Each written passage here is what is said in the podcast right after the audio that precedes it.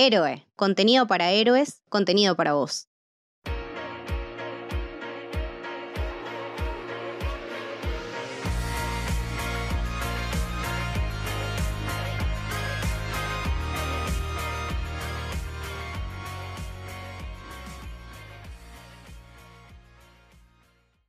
Bienvenidos, bienvenidas al Camino del Héroe. Mi nombre es Lucho, estoy acá con Mili.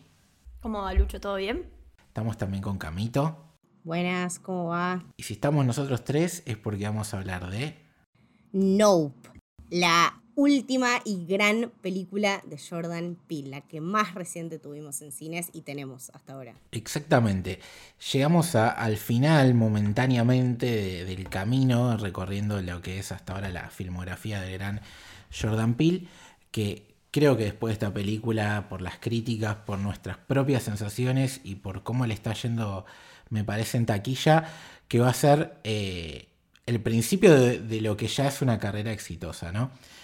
Una cosita que, quería comentar antes de empezar es que nosotros a lo largo de las dos películas anteriores estuvimos diciendo cómo vimos la película, cada una de ellas. La primera coincidimos todos que pecamos, no la vimos en el cine, la vimos de maneras non santas. La segunda fuimos todos al cine y en esta ocasión la vimos juntos. La vimos juntos, bendecidos, la verdad, bendecidos con esta experiencia del camino de, de Jordan Peele me parece que también nos acompañó a nosotros como en determinados momentos de nuestras vidas, entonces es un poco flashero y después quiero hablar un poco más de eso, pero nada, muy contenta de estar acá y de discutir esta peli con ustedes porque tuvimos esta linda experiencia y para mí que a todos nos pegó de una manera muy similar y todos coincidimos en que es espectacular, así que estoy con muchas ganas.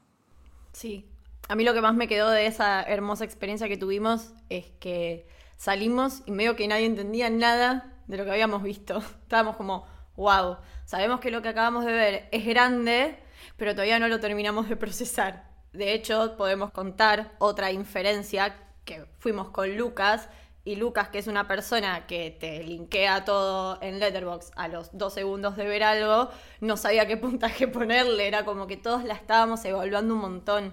Eh, como que salimos muy, muy conmocionados para bien, o sea, hablan muy bien de la película eso. Sí, y, creo que podemos hablar un poco de eso para que la gente sepa que hay algo que se viene repitiendo en el tiempo, ¿no? Eh, comentamos desde Get Out que Jordan Peele es un director que trabaja básicamente tres géneros en todas sus películas, que es la comedia, el terror y la ciencia ficción.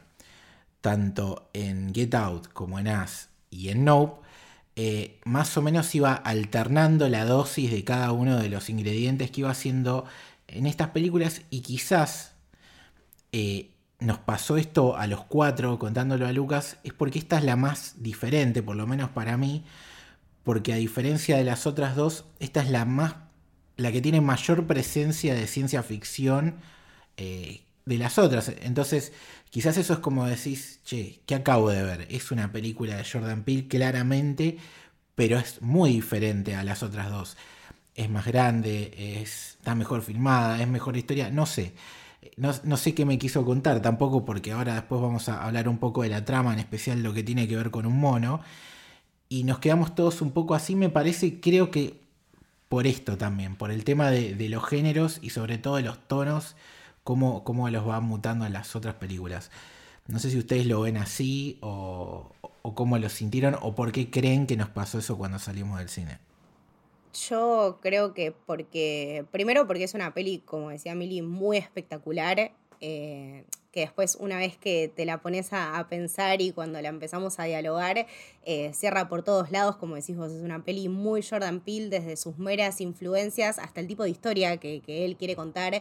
Eh, es un chabón que entrelaza mucho lo, personal con también su carrera profesional, que me parece que es importantísimo porque el mensaje es súper claro y él viniendo de, un, eh, de una tradición y de una familia como viene, tiene mucho para contar eh, y es medio lo que, lo que decíamos en, en Asia, en Get Out, ¿no? este análisis de salirse un poco de, de la tragedia y del drama y encajar estos dos géneros que justamente eh, juntan tanto lo que es el, desconcierto humano como son la comedia y el terror, que son dos respuestas sumamente obvias y sumamente lógicas a, nuestro miedo del desconcierto, ¿no? De, de, dónde venimos, a dónde vamos.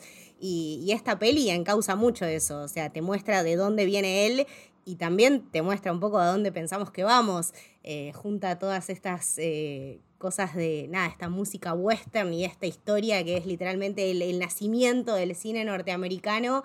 Em, con su linaje y contando una historia y también algo tan lindo como es la, ciencia ficción, ¿no? Que, que, también nos muestra esta otra realidad y es a dónde vamos realmente. Entonces me parece que abre dos vertientes que, que están muy buenas y que lo lo transmiten a él como artista. Me parece que es un chabón muy transparente y también muy suspicaz. Eh, la comedia en, este, en esta peli en particular me pareció brillante. Me reí un montón, nos reímos un montón en el cine. Es un gran comediante y eso es algo muy difícil de encontrar. Agradezco muchísimo que tengamos en el cine eh, un artista tan perspicaz como es Jordan Peele. Es un viaje total. Yo creo un poco lo, lo que decías vos, Lucho, antes de esto de, bueno, está mejor filmada, es, tiene mejor historia. Yo creo que sí, sí en todas, en todos esos tópicos, pero se nota la evolución de él como director, o sea, lo digo como algo bueno. Es para mí Jordan Peele va a ser de esos directores que va a tener de películas buenas a muy buenas, a excelentes. O sea, As y Get Out son películas muy buenas, pero creo que con Nope llegó a un nivel de evolución muy bueno, creo que todavía incluso debe tener mucho más para darnos, o sea, es su tercer película. Pero cómo usa la cámara en toda la película y cómo narra con, la cámara, de hecho, un ejemplo cortito y al pie, cuando están instalando las cámaras, eh, la manera en la que está filmada desde arriba, que da la sensación de que alguien los está mirando, y es como, claro, sí, alguien los está mirando te narra todo el tiempo. Y tal vez eso no era tan recurrente en sus otras películas, se apoyaba más en el guion, que no está mal, son estilos, y acá se apoya un montón en, cómo filma eh, cada escena. me parece que habla mucho de su evolución como director y también de lo que él está queriendo contar, la importancia de las imágenes en toda la película, la importancia de las miradas, la importancia de las perspectivas y también yo la noto en un tono un poquito más solemne que, el, que las otras, también en el buen sentido, no solemne de que es aburrida, para nada, es súper dinámica. Eh, de hecho, la vi dos veces y las dos veces la vi como si fuera nada, la primera, me divirtió un montón. Pero maneja ese tono como nostálgico, pero porque se apoya también muchísimo en el western. Y me parece que no es casualidad, es un género olvidado, es un género que también fue bastardeado en su momento. No sé, tiene como esa nostalgia de viñedos de ira de John Ford. Claro. esos tiempos que fueron y que no van a volver. Eh, si bien son dos películas totalmente distintas, pero digo que encima para apoyarse un poquito más en el drama, también toma otro género eh, tan menor, entre muchísimas comillas. Eh, nada, sigue hablando de él y de sus elecciones y de los géneros que él decide tomar para seguir contando esas historias que él lo representan. Y me gusta que se haya alejado un poco más del tema de, lo racial y se haya puesto a hablar de cine. Y eso se lo aplaudo y me pareció muy interesante. Sí, igualmente todos esos temas lo, sigue manteniendo, después lo, vamos a, desmembrar un poquito, pero me quiero quedar con una de las últimas palabras que dijiste que tiene que ver con lo de los géneros, porque es algo que, que veníamos hablando en su momento cuando analizamos As cómo tratar de, que ahí metimos flashada, pues como les comentamos a todos los oyentes, no habíamos visto ni los trailers, y lo voy a traer eh, de la mano también a esto. Eh, cómo podíamos unir hasta el momento todas las películas de él, ¿no? Y, hablamos más que nada del guion, como dijo Mili, y acá uno podría hablar de los géneros. Todas las películas son de terror, ¿no? La primera podría ser psicológico y medio un slasher de alguna manera. La segunda posapocalíptico y como una especie, de, entre comillas, de películas de zombies. Y acá cuando vos ves los trailers, te venía una especie de película extraterrestre que en verdad es un horror cósmico. Y lo solemne tiene que ver con esto, ¿no? Cuando vos hablas de una película de horror cósmico, cuando hablas de, eh, no sé, Lovecraft y demás, cuando hablas de George Carpenter, que creo que para Jordan Peele es el mejor director de la historia, eh, tiene que ver con cómo estos monstruos, estas cosas que aparecen y te cambian absolutamente la realidad, es un terror existencialista que tenemos nosotros y eso, la forma de contar ese tipo de miedo, quizás con la comedia que está en la película, eh, lo necesitas, pero necesita que sea más solemne como es también esta película. Entonces, la elección del género, la elección de, como decía Mili, dejar de lado tanto la sorpresa del guion y cómo nos íbamos contando pistas, más que nada con, no sé, alguna miradita, acá lo hace con, la cámara. Todo eso, toda la madurez de él tiene que ver, es, es orgánica, ¿no? Va desde la elección del género, lo que te quiere contar y porque te quiere contar eso, necesita él dar un paso adelante, tanto en la seriedad con la que cuenta las cosas, sin dejar de lado su esencia, y también el uso de, las cámaras. Me parece también que es eh, muy interesante eh, hablando cómo, cómo toma estos distintos géneros y los va reconstruyendo o los va adaptando a su propia manera.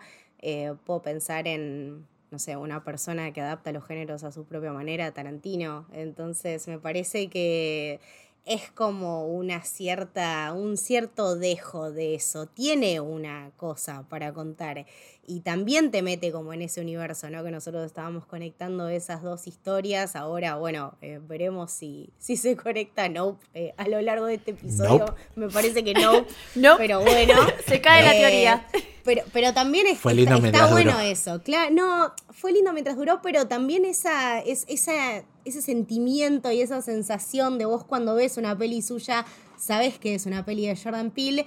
Eh, se pierde de alguna manera entre las multinacionales y las empresas y el dinero y los pósters y los trailers y los trailers de los trailers. Entonces, eh, nada, me parece también que tener algo tan, tan sensato para, para decir, trayendo, como, como decía Mili, ¿no? Estas eh, estos géneros que estaban tan olvidados y que estaban tan bastardeados que me parece que lo podemos conectar con una de las grandes películas del año que fue X, eh, que también hablaba de este tema del terror y de la comedia.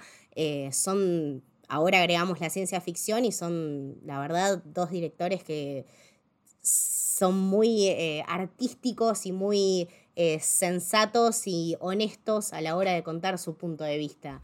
Bueno, de hecho yo iba a nombrar, cuando empezaste a nombrar películas, me parece que otra gran película que tuvimos el año pasado, Malignant, tomó el giallo, que también es un género, bueno, este año tenemos la nueva película de Darío Argento, está muy buena si la pueden conseguir, véanla porque es, es muy buena y es muy divertida. Es graciosa, claro, es graciosa, es, muy graciosa. Boludo, es un diálogo gracioso, está loco, chabón, vestite, por favor. Eh, es, muy buena y creo que, bueno, está bueno también que los directores se empiecen a, animar a, tomar todas... que bueno, lo habla incluso en la película, está bueno volver un poco a los orígenes, pero para presentar cosas, cosas nuevas. Y en relación a lo que vos decías, Lucho, esto si tenía relación o no con las otras películas, Igual yo elijo creer que da un pequeño guiño. O sea, en la primera escena, cuando el papá, que están en, en, la primera escena, él hablando con el padre y el padre está arriba del caballo y le dice, bueno, si esto no va bien, tenemos eh, trabajo para la secuela. es un super guiño eso. Además de que te estaba hablando igual de un manejo de, de la industria en sí y de lo que vende y demás, es como, bueno, yo también elijo creer que es como un pequeño guiño para, para nosotros, ¿no? Como que el actor tampoco es aleatorio, es justo el mismo que el de Out, es como, bueno, un poco que forzamos la teoría. Sí, al, final eh, la que las une todas es la magia de Jordan Peele, que es lo más importante. ¿Querés, Mili, decir la frase con la que abre la película? Porque creo que nos va a servir para uno, explicar a la gente de qué carajo va esto, porque básicamente te cuenta la película en esa frase, y dos, para tocar otro tema importante que es, eh, creo que central en la trama, que es la adicción al espectáculo, le puse yo. Arrojaré inmundicia sobre ti, te haré despreciable y te expondré como espectáculo. Bueno, no grites, señor. Claro. Uno, a ver, el que no vio la película en este momento está diciendo, ¿qué carajo acaba de decir Millie? No entiendo un carajo la trama. Eh, bueno, cuando la ves la película decís, ah, ya me la habías contado en la primera frase de la película. O sea, literalmente y eh, metafóricamente, las dos cosas. ¿Por qué decimos que la película es una adicción al espectáculo? Para mí, tenemos diferentes grupos de personajes, o sea, que no los hemos mencionado, y ahora vamos a comenzar. Está la vuelta de Daniel Kaluuya como OJ, y está Kiki Palmer, gran chiste el de OJ Simpson. ¡Es buenísimo! Eh, y su hermana, que se llama Esmerald, o Emerald, eh, interpretada por Kiki Palmer. Es mi novia, pero ella no lo sabe. Ay, boluda, es preciosa. Está tipo glowing. O sea, un escándalo. O sea, no, no, la, la vi y dije, wow. Ok, ok, está bien. Bueno, el grupo de los, de los hermanos, podríamos decir que tienen una motivación que es aprovechar este monstruo que aparece, este ovni, para lograr salir adelante eh, con su vida, con su negocio y llegar a, a Oprah, ¿no?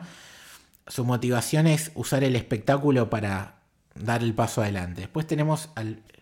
¿Cuál era su, cuál era su eh, profesión que vos decías, este tema del espectáculo y eso?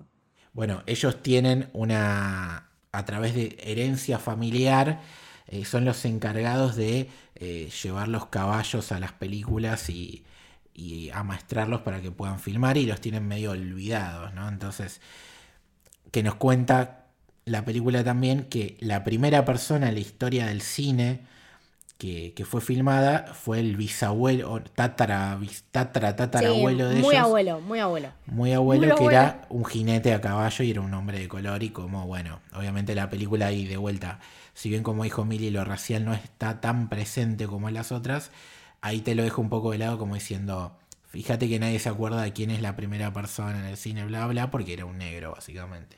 Pero bueno, digamos que la película, ellos, la necesidad del espectáculo, por como dice Caminto, por herencia, por, porque están vinculados a la industria, lo necesitan llevar a más allá con la llegada de este monstruo para salir adelante de los problemas económicos. Después tenemos el personaje de Steve Young, que es este chico asiático, esta estrella joven de Hollywood que luego quedó perdida en el camino y cómo a través de algo que pasa con el mono, que después lo dejamos ahí un asterisco porque creo que merece la pena ser tratado, eh, cómo lo que le pasa en ese accidente, él después lo quiere replicar para seguir o para volver a la fama o para sostenerse económicamente o para sentirse vivo o lo que sea.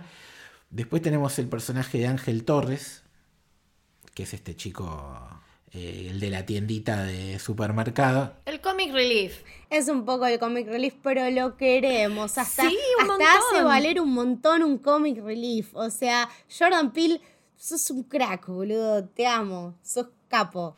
es el primer conspiranoico que nos cae bien aparte, pero él, bueno, su adicción al espectáculo es a través del morbo, ¿no? O sea, decir, quiero estar ahí. El quiero conocer.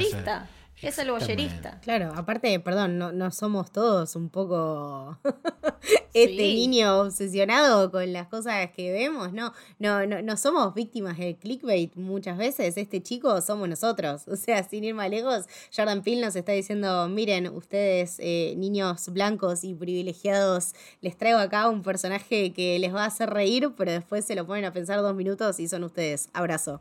Aparte, todos los personajes están conectados de alguna u otra manera con el mundo audiovisual. El- la ex de este muchacho es una modelo en ascenso y también futura actriz que, trabaja en- que va a trabajar en la tele. Todo está como bastante, bastante conectado también en ese sentido. Sí, es como el, el dejado por la famosa, ponele. Sí, y él un poco que la stalkea también, entonces como... sí. Exacto. El Toxi.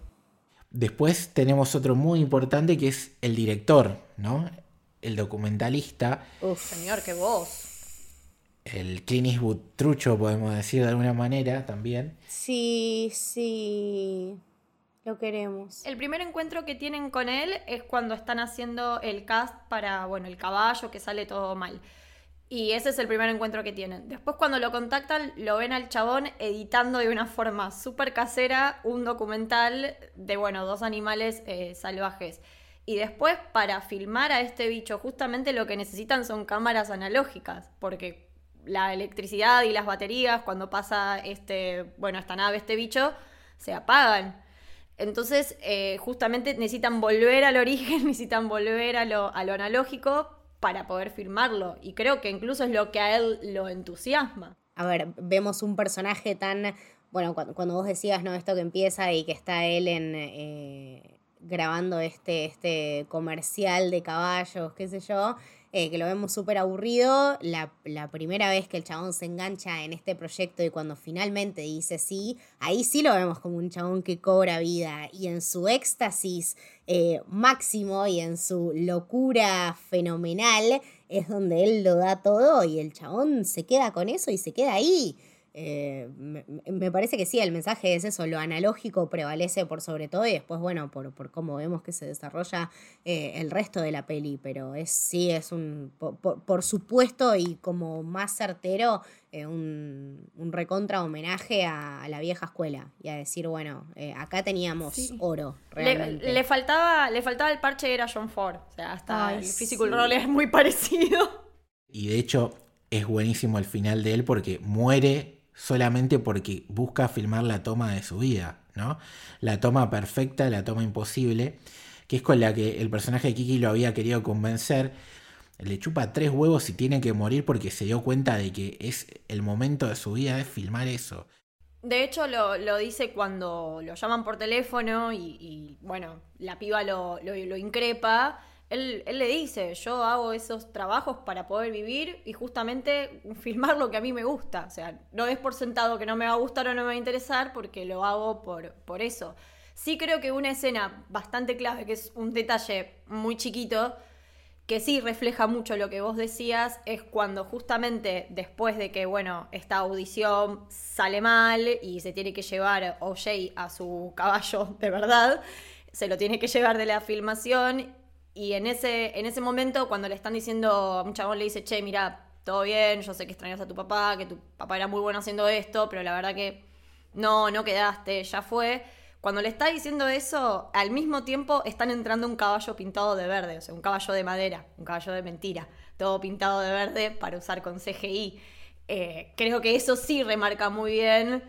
Es terrible y creo que sí marca muy bien esto que, que bueno, que vos decías antes, como cómo se va modificando y cómo lo moderno, entre muchas comillas, lo que a veces es un avance, también desplaza a un montón de, otras, de otras gente y de otras personas y de otros trabajadores.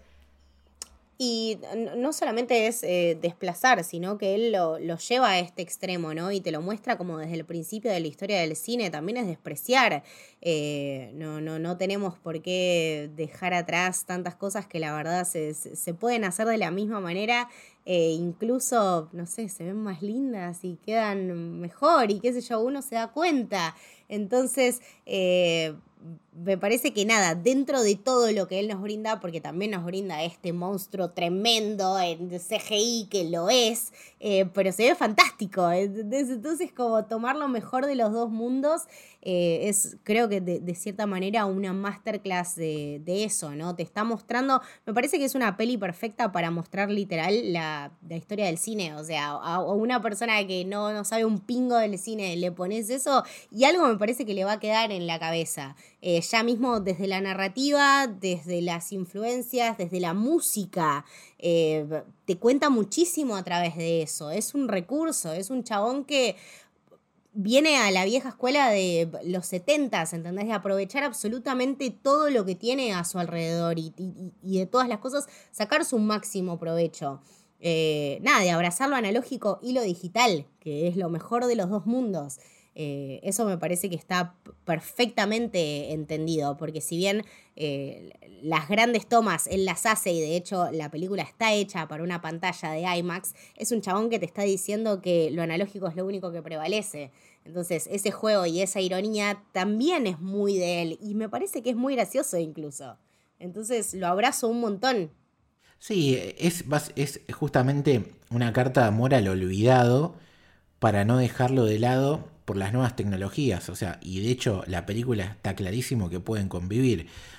Casi toda la película está en un rancho, en el medio de la nada, donde la presencia de las nubes, del cielo, es totalmente eh, trascendental y por el perfeccionismo que tiene Jordan Peele, eh, casi todas esas escenas de cielo abierto son CGI, porque él quería que las nubes eh, estén siempre de una manera particular, entonces era imposible hacerlo sin recurrir a efectos especiales porque básicamente las, nubes se mueven y vos no podés controlar las nubes. pero lo que termina salvando todo es una fotografía analógica, básicamente, ¿no? Pero antes de hablar más del monstruo, de la trama central, me gustaría que hablemos un poco del flashback del personaje de Park, del, monito. ¿Qué les pareció toda esa escena? Y que, cómo la vinculan con lo que pasa después, porque creo que fue algo de lo que más eh, debate generó en las redes sociales cuando, de la gente que vio la película, básicamente. Eh, particularmente, bueno, a mí esa escena donde están los tres, donde está, bueno, Steven John, donde está OJ, donde está su hermana, y él les empieza a relatar la historia. Toda esa escena es, es, una, es un deleite visual por cómo está filmada. Todo el, hay un pequeño plano secuencia que tiene Steven Young que me parece alucinante. Me parece necesario recalcar cómo lo dirigió y el registro en el que lo puso, eh, nunca lo vi resaltar tanto y tiene un personaje que no es que aparece un montón, pero lo hace adorable y a la vez empatizas un montón con él y medio que entendés. Muy carismático. Claro, le sacó todo el carisma el, el chabón. Me parece que, volvemos, es un muy buen director de actores. También sabe ponerlos en registros ideales y perfectos para el papel que tienen que interpretar bueno, esa escena ya de por sí me parece muy buena como, como está, como narra. También tenemos ese, esa ruptura de la cuarta pared cuando están mirando el póster. Me parece un guiño hermoso. Eh, no, no, no, me la esperaba y, nada, parece que también está, está muy bien. Es difícil hacerlo bien en una película y, y, que no de cringe, y la verdad es que no da cringe, al contrario, es como esos planos que les pones pausa y después se replican como el de All Boy. Como el de Rosemary's Baby, boluda. Todavía me arruina la vida. Claro. Exactamente. Y, después, bueno, volvemos cuando, cuando es toda la escena del recuerdo de él y, y, que estamos en este set de filmación y están estos nenes y esta familia, que es el festejo al monito este, que era como, bueno, el, la mascota de esta serie, según lo que entendemos. Medio, medio Alf, ¿no? Como ese, ese momento, ¿no? El monito ahí teniendo como. De hecho, tenemos episodios de Alf que, que es el cumpleaños, como que muy bizarro. Y es una escena bastante tensionante porque si vemos el inicio, medio que sabemos que en cualquier momento se va a ir toda la mierda. Me parece muy inteligente la elección de no mostrarte al mono, porque no te lo muestra al mono hasta que no se va toda la mierda. Y cuando se va toda la mierda, también eh, me, me, gustó mucho y me pareció que tampoco fue casualidad que la cámara hace todo un recorrido por un set que parece una selva. Son como todas hojas y plantas y después vemos toda la destrucción que hizo el mono en ese lugar, porque es un mono, es salvaje, sí, puede explotar un globo y lo puede trastocar, porque es un animal, porque hay cosas que no podés controlar, a ver si entendemos. Y, bueno, lo otro que interpretaste me parece que te lo dejo a vos, Lucho, porque cuando salimos del cine diste una explicación y una teoría que a mí me pareció súper válida. Sí, o sea, en su momento creo que acá fue cuando primero flashamos, no, esto seguro es lo que tiene que ver con todas las otras películas, y a haber algo raro atrás del mono y después nada que ver, te das cuenta que no. Y básicamente pasan dos cosas en la escena, ¿no? Lo vemos al pequeño personaje de Steven Young mirando todo y a la vez no mirando nada, que es algo que después se va a repetir eh, con el monstruo final, que es esto de no mirarlo y él está concentrado mirando un milagro eh, inesperado, un milagro malo, como, suelen, como lo menciona en la película, que es el zapato que se quedó perfectamente parado y está manchado de sangre. Entonces, si uno fuera a la parte de cine, diríamos, es eh, está mirando, está filmando desenfocado, básicamente. Y eso, el no mirarlo, el tener el mantel que hace que no haya contacto visual entre el mono y el nene, es lo que permite que el mono se calme, no lo sienta como una agresión y después, bueno, pasa lo que pasa, que lamentablemente lo matan al, monito. entre paréntesis, todo esto está basado en algo que sucedió en la vida real. O sea, pasó que un mono atacó en un set. ¿Posta? Sí. Yo no lo sabía eso. Que, que atacó y, y se pudrió todo.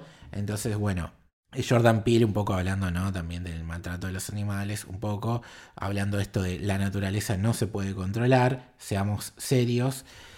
Y por el otro lado está la parte de la trama, ¿no? Cómo el personaje de, que interpreta Steven Young se queda con esa sensación de poder, ¿no? De decir, yo pude domar a la bestia, hice esto y lo logré.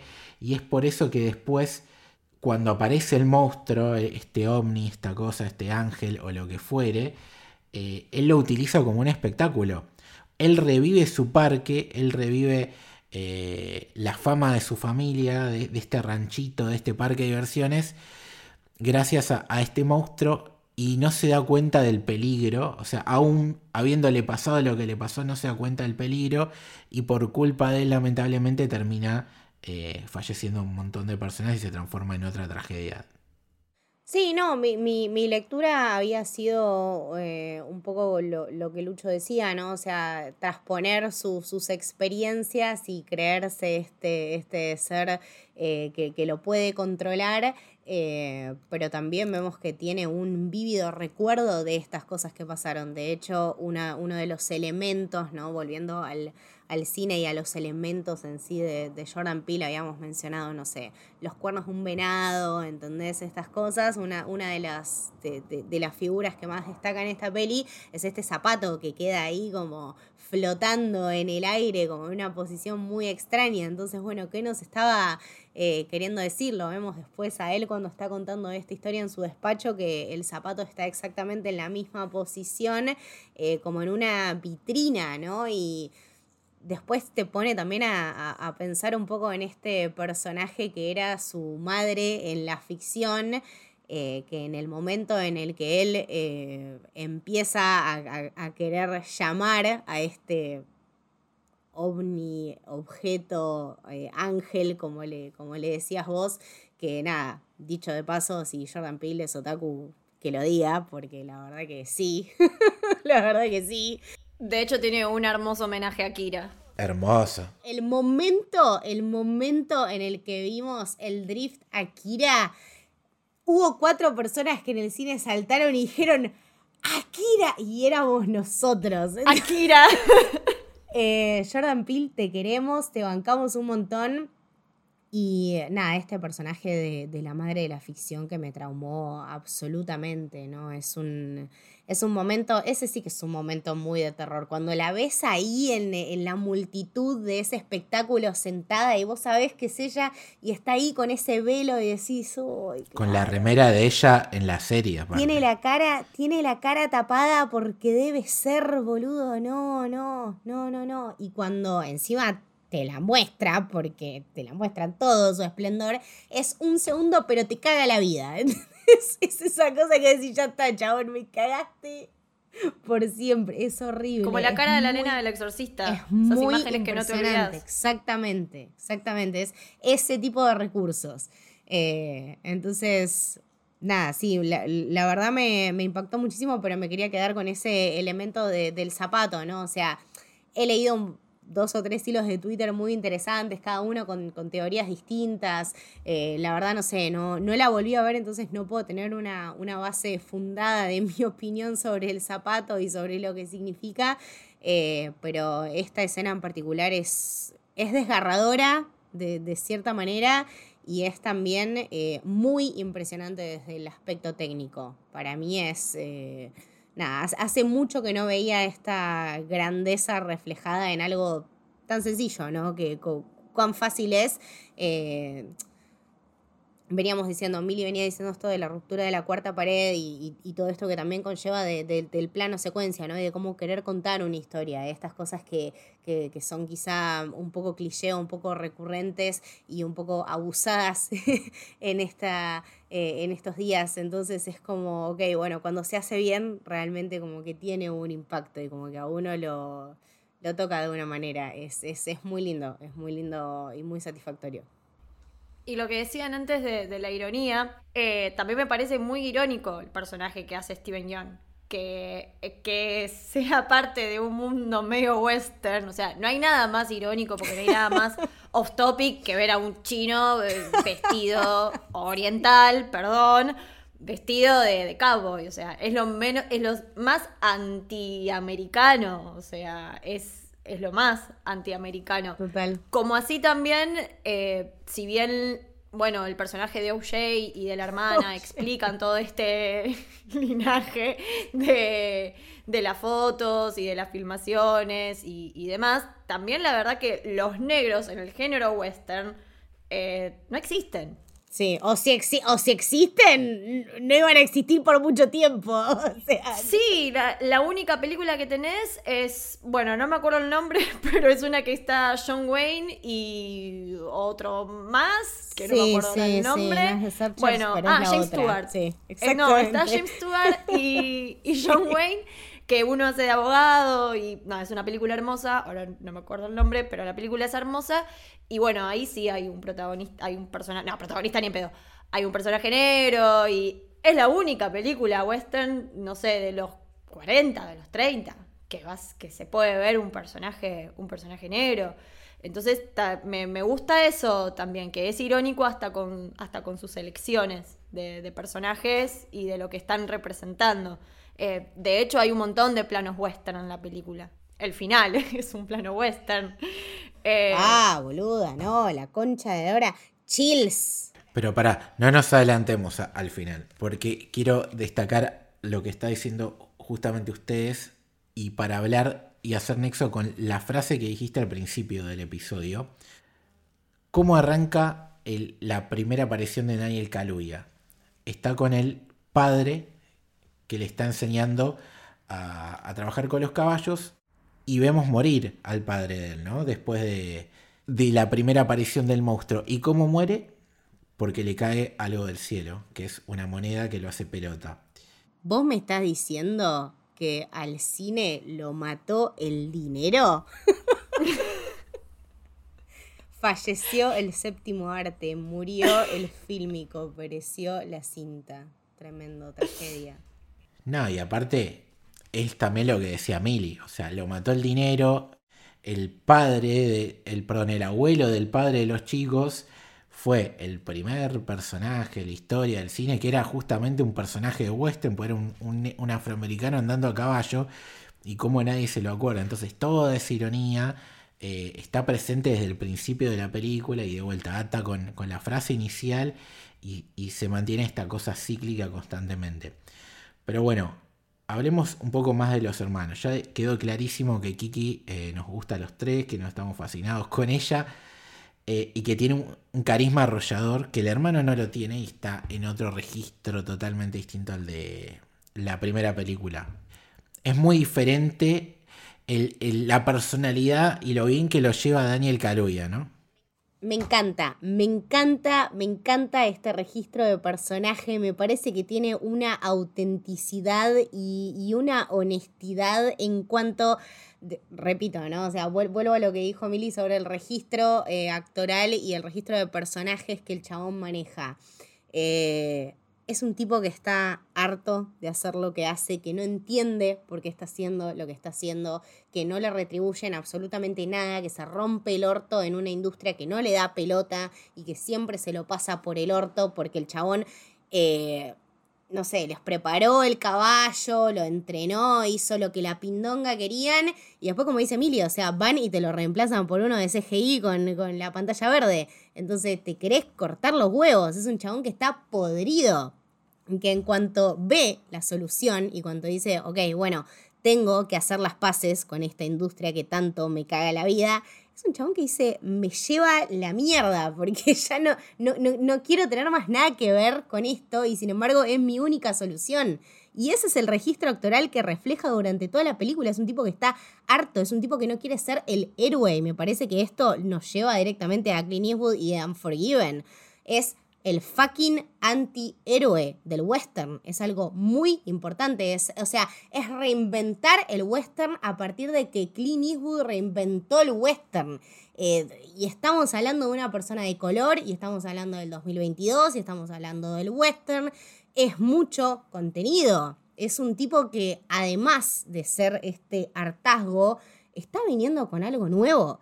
Es un personaje que nunca vimos antes. Entonces, realmente es un arquetipo que me parece que lo vamos a tener que, eh, si no les gustó, hacer las paces y si les gustó, me parece que abrochemos los cinturones porque ojalá que veamos más. Eh, quiero ver este tipo de historias en el cine, quiero ver este tipo de personajes, quiero ver alguien que tenga un background y que lo mantenga y que lo transmita tan bien como hace Daniel Kaluuya a través de Jordan Peele. Porque es una locura, es como si fuesen. o sea, el chabón se hizo su propio Get Out. Es tipo, para mí es una persona. o sea, son dos mentes en un cuerpo, no sé, es algo rarísimo. A mí el personaje de él me, me, me causaba mucha gracia justamente las reacciones más genuinas y más humanas que tenía cuando está en el establo, que se apagan las luces y se prenden, y parecen que están esos alienígenas, que al final eran nenes disfrazados. Qué, qué, buen bait ese, ¿eh? como nos cagamos. Es buenísima. Además de que está construida como la concha de y te cagas en las patas. Pero me parece muy gracioso que él está tratando de, de filmar con el celular porque dice, bueno, capturo esta imagen, ya la tengo que capturar, pero aparece un segundo alienígena y el chabón dice, no, me voy, chao. no, y se va. Y después es buenísimo porque lo vuelve a hacer cuando está ahí en, el auto, que abre la puerta y es como, no, me pedo, no salgo, que se pudran todos, hasta que esto no se vaya yo de acá, no me levanto. Y, eso es lo más gracioso, las escenas más graciosas o sus, no sé, sus momentos cómicos más graciosos son los que más humanos son, porque sí, todos vamos a hacer eso. O sea, de hecho vemos una película de terror y puteamos al personaje cuando va a donde sabes que no tenés que ir, porque es obvio que no tenés que ir y va igual. Entonces, él va acorde a lo que nosotros haríamos, o por lo menos yo haría. Y algo interesante o a destacar que me parece que eh, si bien, bueno, para mí en Get Out es el protagonista bastante claro, en As el la protagonista también es bastante clara, es ella, porque de hecho era la que aparecía en los pósters.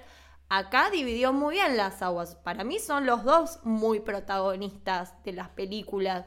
Son muy carismáticos, tienen los dos momentos muy buenos, las interacciones y la química que tienen es excelente. De hecho, los recuerdos que tienen en relación a esto de cuando el papá entrenaba el caballo y que se miraban y que se miran, son, nada, momentos que después se resignifican un montón en la película y que dialogan también la relación que tienen ellos con todo lo que te está contando. Y que se haya apoyado en una relación familiar para contarte algo un poquito más dramático, darte un contexto un poco más movilizante, no sé, me pareció como que estuvo bueno y que funcionó, porque por lo menos a mí, no sé, había cosas que me emocionaban de ellos dos. Me, pareció como que estaba muy bien construida esa relación. Sí, y después aparte, porque creo que hay cosas que las dice sin decir, ¿no? Y al ser dos hermanos y tener que encargarse de un rancho, una que se quiere ir al carajo, que no quiere saber más nada, el otro que medio que también, pero siente el peso de esto que se creó durante tantos años y todo lo que lleva detrás, lo alguien lo tiene que seguir bancando. Claro, alguien le tiene que dar de comer al caballo. Alguien le tiene que dar de comer al caballo, alguien tiene que mantener vivo el western, alguien tiene que mantener vivo el cine clásico, alguien tiene que mantener vivo el cine analógico. O sea, es de vuelta Jordan Peele hablando de eso a través de las personalidades de los personajes que, tiene. Eh, lo que podemos hablar que me parece que es el otro protagonista, es del monstruo. Sí, es un ángel de Evangelion. Salí, del closet, Dotaku, Jordan. Te estamos esperando eh, acá para ir al AnimeCom 2023. Sí, Lucas tiró una teoría que me sorprendió cuando salimos del cine. Básicamente, Lucas nos decía que este monstruo que uno al principio cree que es un ovni, que de vuelta es Jordan Peele haciéndonos un hermoso bait, Después vemos que es una figura abstracta que según recuerda Lucas en, el, libro El primer Evangelio, como Corno se diga, están medio dibujados así. El Antiguo Testamento. E, están dibujados supuestamente así, o no sé, una cosa de esa nos contaba Lucas. Y otra cosa que decía es que eh, no los podías mirar a los ángeles porque la mente te iba a explotar básicamente porque el ser humano no tenía la capacidad de comprender lo que estaba viendo. Y eso un poco acá pasa también porque este monstruo eh, no hay que verlo para poder eh, gambetearlo, esquivarlo o no ser una víctima de su set de depredador. Ahora, hay que hablar de la otra forma que podemos interpretar a este monstruo, que es como una cámara, ¿no? Básicamente es eso, ¿no? Es un lente que nos está observando todo el tiempo, que sus alas, sus brazos o lo que sean que, que uno quiere decir, hasta imitan de alguna manera ese protector que tienen las cámaras para que la luz no, le pegue de lleno al lente, que son ondulados. Bueno, entonces acá de vuelta nos podemos meter en el medio de las teorías de qué quiso decir eh, Jordan Peele con un monstruo que es una cámara. No sé si Mili, y Camito quieren opinar al respecto de esto. Yo sí, yo lo sentí como más tipo el monstruo mucho más eh, avasallante y mucho más eh, tóxico incluso, no, no tanto como una cámara, pero sí como la, industria del espectáculo, ¿no? Esta cosa que eh, te quiere abarcar y te quiere tomar por todos los medios posibles que se va a alimentar de vos hasta que a vos eh, no te quede absolutamente nada y que de la única manera que, puedas eh, escapar de eso o en este caso, bueno, encontrar eh, un, alivio en, tu situación, como era en el caso de, esta familia, era eh, tomando provecho de eso, pero a qué costo, ¿no? Entonces, eh, creo que lo, tomaba un poco más por, ese lado, pero sí, definitivamente relacionado con, con el espectáculo y con, bueno, mm, sí, es muy linda tu toma, pero a qué costo. hay dos cosas que me gustaría como recalcar en relación al monstruo. No tanto de la simbología, pero sí de cómo se va construyendo la idea en la película de, qué es eso. Em, me parece que también habla mucho de la, de la construcción narrativa y de cómo Jordan Peele evolucionó y creció tanto porque es muy perfecto también el timing de toda la película en general. Lo hablamos también un poco cuando hablamos de Don't Look Up, que da como una vuelta de tuerca o se despierta un segundo conflicto justo a la mitad de la película. Acá pasa lo mismo. Nosotros en la primera parte, en la primera hora, pensamos que es una nave eh, alienígena.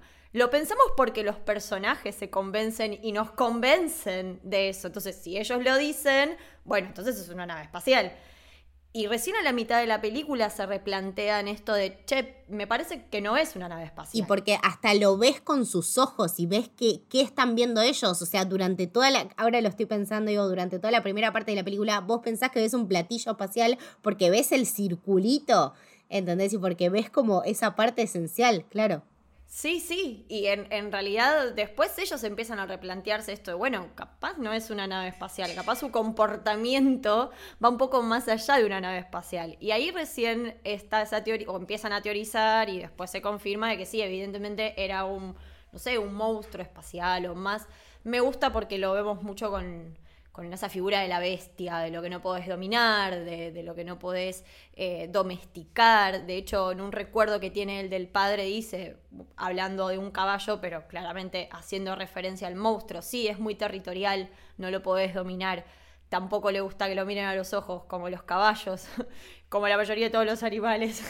pero, pero nada, me parece que es una construcción muy interesante la, la que hace y da cuenta de la evolución de él como director y como guionista porque si bien antes dije que en sus otras películas se apoya bastante en el guion y en esta tal vez toma otros elementos, la construcción de este guion es perfecta realmente. Sí, comunica, comunica lo mismo a distintos niveles, ¿no? O sea, te lo está mostrando tanto con el mono como con el caballo, como con eh, el elemento que tenemos ah, encima de la tierra.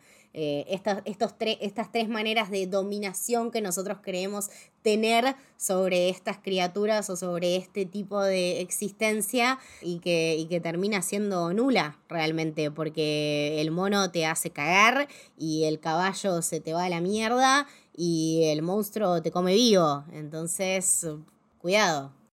Y otra escena a, a, destacar por si les interesa o también los movilizó de la misma manera cuando empieza a escupir todo sobre la casa y empieza a chorrear sangre. Épico, Hermoso. Que ahí toma también otro género del terror y es como, no sé, para mí es un hermoso homenaje, no sé, a Carrie. Claro. Definitivamente. Muy de palmeano, toda esa casa, Mal. Toda esa casa después toda pintada de rojo y que queda todo... Ah, una de mis escenas preferidas. Sí, Eso es cómo el horror puede ser bello, básicamente, ¿no? Eh, sí, y, la otra teoría, básicamente que aparte de ser una cámara, el monstruo no solamente es eso, sino que somos nosotros, los espectadores. Y cómo el monstruo de alguna manera se está, o sea, cómo el espectador, las necesidades del espectador, del entretenimiento, justamente se va comiendo la industria de alguna manera. Eh, Ay, sí, de hecho te iba a decir, ¿podemos hablar del señor de TMC? el señor Daft Punk. Hablemos del señor Daft Punk. Que era, también aparece este personaje que quiere filmar al bicho, que es un periodista entre muchas comillas de TMC. Y también es una de las escenas más graciosas, cómo se burla y cómo se caga de risa de toda esa industria del, del mal, que también mató directa e indirectamente un montón de artistas. Eh, lo hizo con, mucho humor y con mucha inteligencia. Sí, e, es un palo al cuarto poder, a los medios, al entretenimiento mediático también. Sí, más amarillista. amarillista y, y cómo es totalmente deshumanizado, que literalmente el chabón tiene un casco donde se refleja eh, las cosas y obviamente cuando vos ves algo en un espejo se ve distorsionada la realidad. Eh, y nada, como ni siquiera es un rostro, es una cosa básicamente. Sí, es, es, un, es un lindo y necesario palito de Jordan Peele. Pero bueno, final, final. Le ganamos al monstruo con una cámara analógica sacada de un pozo de un parque temático olvidado en medio de un rancho. Vamos, la concha de la madre, Jordan Peele, vamos. Cinema. En el medio de eso tenemos el épico ya comentado homenaje a Kira. Y después tenemos un homenaje a, a la vida, al amor, al western, a, a, Django. Un homenaje al cine, loco, que no, no hace falta tanta palabra y tanta cosa. O sea, es, sí, sí, es eso. Es, es Django, pero también es años y años de héroes. Es como, uff, el momento perfecto, la escena perfecta, el personaje perfecto todo lo que él eh, implicaba en ese momento donde se fue a enfrentar el monstruo y se puso al uso de la cruz o sea, de los chabones que sostienen toda la filmación, que también eso me parece un guiño súper importante, o sea, el cine no es solamente los personajes que vemos y cómo se desarrollan ellos en, la pantalla, te estoy mostrando que hay un montón de cosas que son importantes, te lo muestro mientras ellos están seteando todas las cámaras, eh, te lo muestro con un chabón que literalmente se muere por su sueño de, de lograr algo que lo diferencie y que lo haga distinto y que lo haga el mejor. Eh, y te lo demuestro con un héroe que tiene un buzo de una cruz que encima es afroamericano y que encima está, como decía Milly, encarando y demostrando un héroe tan importante como era el héroe del western y esta melodía tan no sé, tan significativa y tan particular que es como todas y no es como ninguna, ¿no? Me parece que también conserva muchísima autenticidad y, muchísima veracidad a él mismo. Es algo, es, es una toma que realmente me emocionó, es una escena muy, muy emocionante. Recuerdo haber salido del cine totalmente con piel de gallina eh, y, muy nostálgica, ¿no? Como decía Milian en el principio, sobre todo es eso, sobre todo es muy nostálgico, porque además de hablarte del cine, te, habla sobre la familia, boludo. Eh, salís eh, extrañando y queriendo un poco eso, y es muy loco, pero es así, a mí me pasó, o sea, yo salí y, no sé, le hablé a mi hermana, ¿entendés? Le dije tipo, hola, ¿cómo estás? Como tipo, che, ¿qué, qué hiciste hoy? ¿Entendés? Tipo, es ese chequear pero es muy loco, es muy loco y es un tipo muy sensorial. Eh, nada, el final es una, es una delicia, delicia. Quería quedarme con, eso que acabas de decir. Primero porque en las otras dos películas de él, eh, digamos que los finales fueron raros, ¿no? Eh, en Get Out tenés un final de alivio, por decirlo de alguna manera. En As tenés un final que te deja helado, porque básicamente la familia se escapa, pero se pudre todo, ¿no? En el mundo vemos que los clones están arrasando.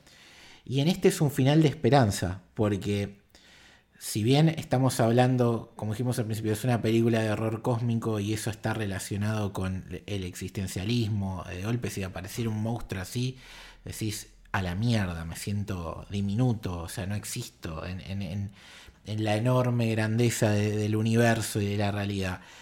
Y pese a eso, en el peor momento, cuando él se va, con, como dijo Camito, con, la campera del crew y, se va quizás a morir contra este monstruo mientras la hermana se escapa, en el medio ellos se miran y se conectan con la seña que tienen desde chiquitos y que para ella, para la hermana, había sido importantísimo cuando el padre la, dejaba de lado y no le enseñaba el negocio familiar, que básicamente es, mirá que te estoy viendo, o sea... Yo te veo. Yo te veo, eh, o sea, y en un mundo de olvidados invisibles, cuando el mundo se está yendo toda la mierda, cuando tu realidad, todo lo que vos conoces se puede pudrir, aún así hay tiempo de conectarte con, con la persona clave en tu vida, que puede ser una pareja, un amigo, un familiar, como en este caso. Entonces, ese es el mensaje de Jordan Peele. El mundo se puede ir a la mierda, pero en definitiva lo que más importa es, es la gente que vos querés, hermano. Básicamente es eso. Y a mí eso me hace acordar mucho a Shyamalan, que creo que, bueno, toda la parte inicial que es medio, a mí me hace acordar a Happening, un poco, que Happening mucho no me gusta, pero la verdad que tiene como esa onda también me gusta eso, que Shyamalan también se, apoya mucho en las relaciones familiares. Bueno, de hecho, casi todas sus películas son sobre relaciones familiares, es, en realidad eso es lo troncal en sus historias. Em, y también, bueno, esto que decíamos antes, ¿no? De Tarantino, a ver, no sé, a mí ese plano final me hizo acordar mucho a, a Django. Y, también el hecho de que los divide en capítulos la película, que cada capítulo tiene el nombre de uno de los caballos, también me hizo acordar bastante a él.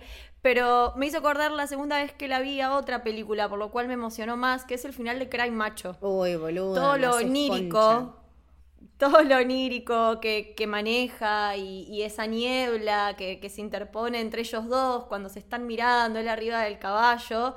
Me hizo acordar muchísimo ese final de Cry Macho de, bueno, de Clint Eastwood bailando con María. Mira cómo me marcó la película que me acuerdo todavía el personaje, cómo se llamaba. me parece que de, hecho también es uno de los grandes debates de, del internet ahora, de, la gente que la vio, digo, gente en Letterboxd, ¿entendés? O sea, este final es verdad, ella se lo estaba imaginando, la niebla también te presta mucho de esas cosas, pero me parece que es una cosa. incluso. Sí, por eso, pero viéndolo en retrospectiva, me parece que no hay que darle tanta vuelta. Me parece que. Es lo que vos quieras. Sí, eh, aparte es un final, como decís vos y como decías vos, Lucho, es un final esperanzador.